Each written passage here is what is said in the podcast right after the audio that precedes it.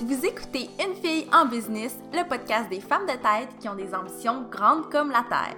Je suis Mélissa Lévesque et c'est avec grand plaisir que je vous parle d'entrepreneuriat, de girl power et de motivation dans un nouvel épisode de podcast chaque semaine.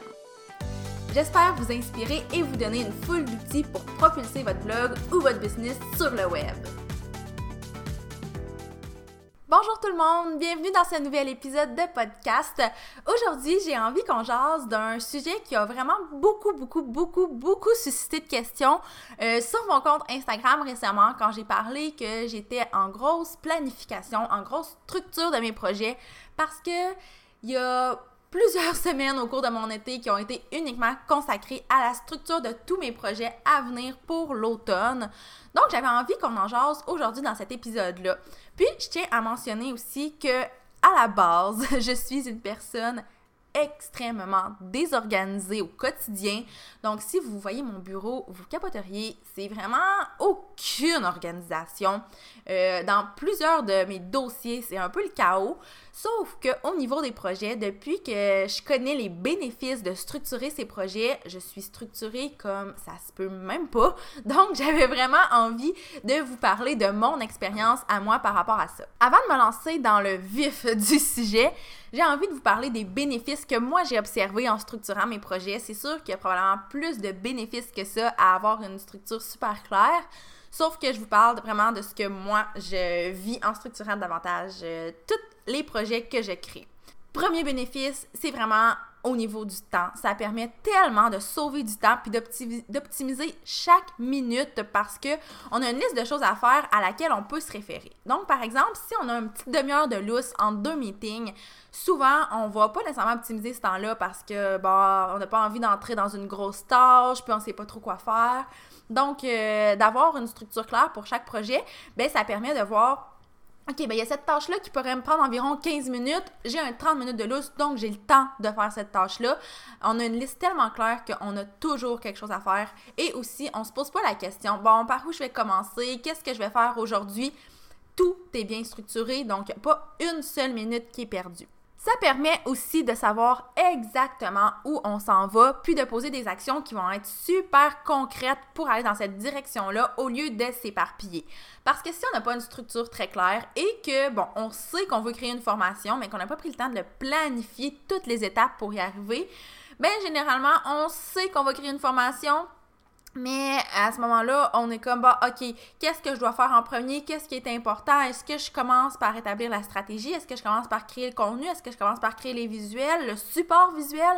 Bref, il y a tellement de choses à penser que c'est vraiment facile de s'éparpiller, de commencer plein de petites tâches et de jamais les terminer, euh, de commencer par quelque chose qui n'est pas nécessairement essentiel au début, mais en ayant une structure, ben, ça permet justement d'éviter de se perdre dans tous les trucs qui sont à faire. Le bénéfice qui, pour moi, a été le plus wow, en fait, c'est que ça permet vraiment de déstresser parce que tout est clair et détaillé. On n'a vraiment pas à se soucier de quoi que ce soit quand un projet est clair, comme euh, je vais vous montrer à le faire tantôt, parce que du moment où c'est structuré et qu'on veut entrer en action, on a juste à suivre des étapes. Donc, on n'a pas nécessairement à réfléchir qu'est-ce que je dois faire aujourd'hui, qu'est-ce qui est à faire demain. Tout ça a déjà été réfléchi au départ.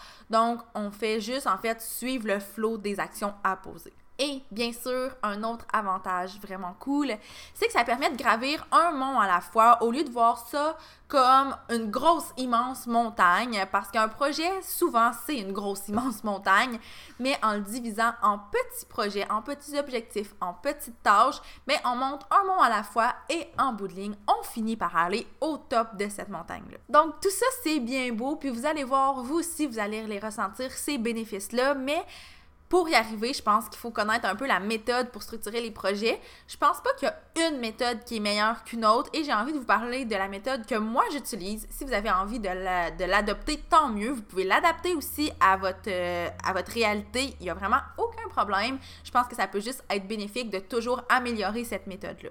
Donc moi, il faut savoir que je travaille énormément avec Trello au quotidien et surtout pour structurer mes projets. Donc, pour chaque nouveau projet, ce que je fais, c'est que je crée un nouveau tableau dans Trello. Ensuite, je vais vraiment bâtir le squelette du projet, c'est-à-dire d'énumérer les tâches dans un ordre euh, chronologique, donc dans l'ordre dans lequel elles doivent être exécutées.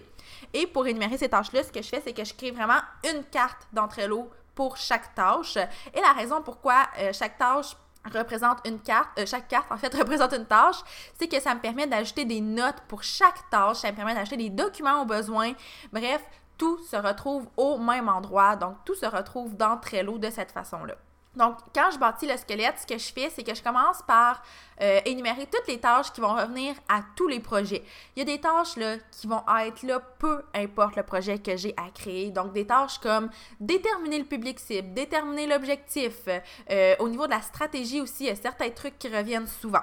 Et ensuite, ce que je vais faire, c'est que je vais déterminer les tâches qui, vont, qui sont vraiment spécifiques au projet que je veux créer. Donc, par exemple, si c'est la rédaction d'un e-book, ben, je vais ajouter, euh, créer le contenu du e-book, faire la page couverture, bref, tous ces, ces petits détails-là qui sont pas nécessairement des tâches que je vais faire dans tous les projets.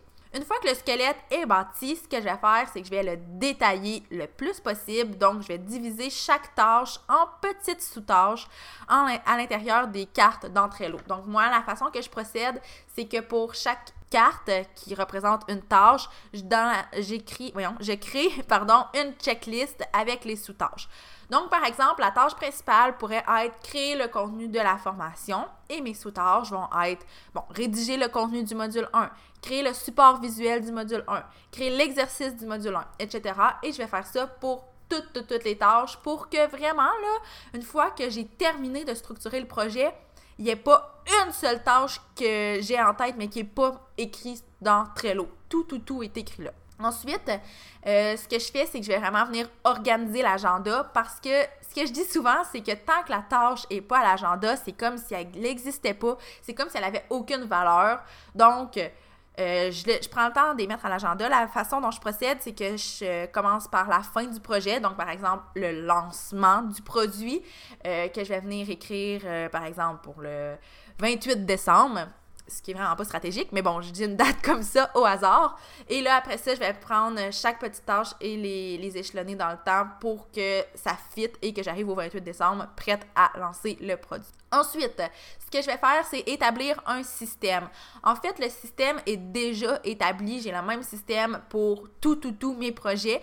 Donc, j'ai établi un code de couleur dans Trello. Par exemple, si je crée un projet avec des collaboratrices, ben, je vais attribuer une couleur à chaque personne qui contribue au projet pour que chaque personne sache euh, c'est quoi ses tâches et que ce soit vraiment visuellement euh, très accessible, très facile à comprendre. Et quand je crée un projet toute seule, j'ai développé l'habitude de mettre une étiquette jaune sur les tâches qui sont en cours pour que à chaque fois que j'ouvre Trello, je, je vois où je me situe dans l'avancement de chacun de mes projets avec mes petites étiquettes jaunes. Et une fois que bon le système est mis en place, ben la dernière chose à faire pour euh, monter ce projet-là, ben, c'est d'entrer en action. Puis la raison pour laquelle je le mentionne, parce que clairement c'est assez évident, c'est juste pour vous montrer à quel point c'est beaucoup plus simple et efficace d'entrer en action quand le projet est hyper bien planifié, parce que la seule chose qu'on a à faire, c'est d'ouvrir Trello et de suivre les étapes qu'on doit faire. Et à la fin, on arrive avec un projet tout, tout, tout monté. Donc, euh, grosso modo, je pense que ce que j'avais envie de vous passer comme message avec ce, podcast-là aujourd'hui, c'est qu'un projet bien structuré va être beaucoup plus rapide à concrétiser parce qu'on ne perd aucune minute et ça va se faire de façon beaucoup plus efficace.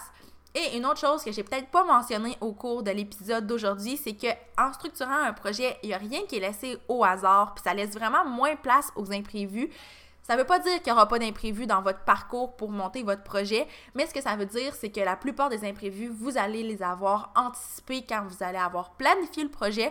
Donc, euh, vous allez déjà avoir un plan de match pour ces imprévus-là. Et s'il y a des imprévus que vous n'aviez pas anticipés, bien clairement, ils vont être moins gros et moins nombreux que si vous n'aviez pas structuré votre projet du tout. Donc, c'est tout ce que j'avais à vous dire sur le sujet aujourd'hui. J'espère que ça vous a plu, j'espère que ça vous a euh, intéressé et que vous allez vous mettre vous aussi à structurer vos projets. Si vous avez des questions par rapport à tout ça, n'hésitez pas à m'écrire par courriel à milsa à. Je vous rappelle que la mallette, ça s'écrit avec deux L et deux T. Et moi, ben, je vous dis à la prochaine!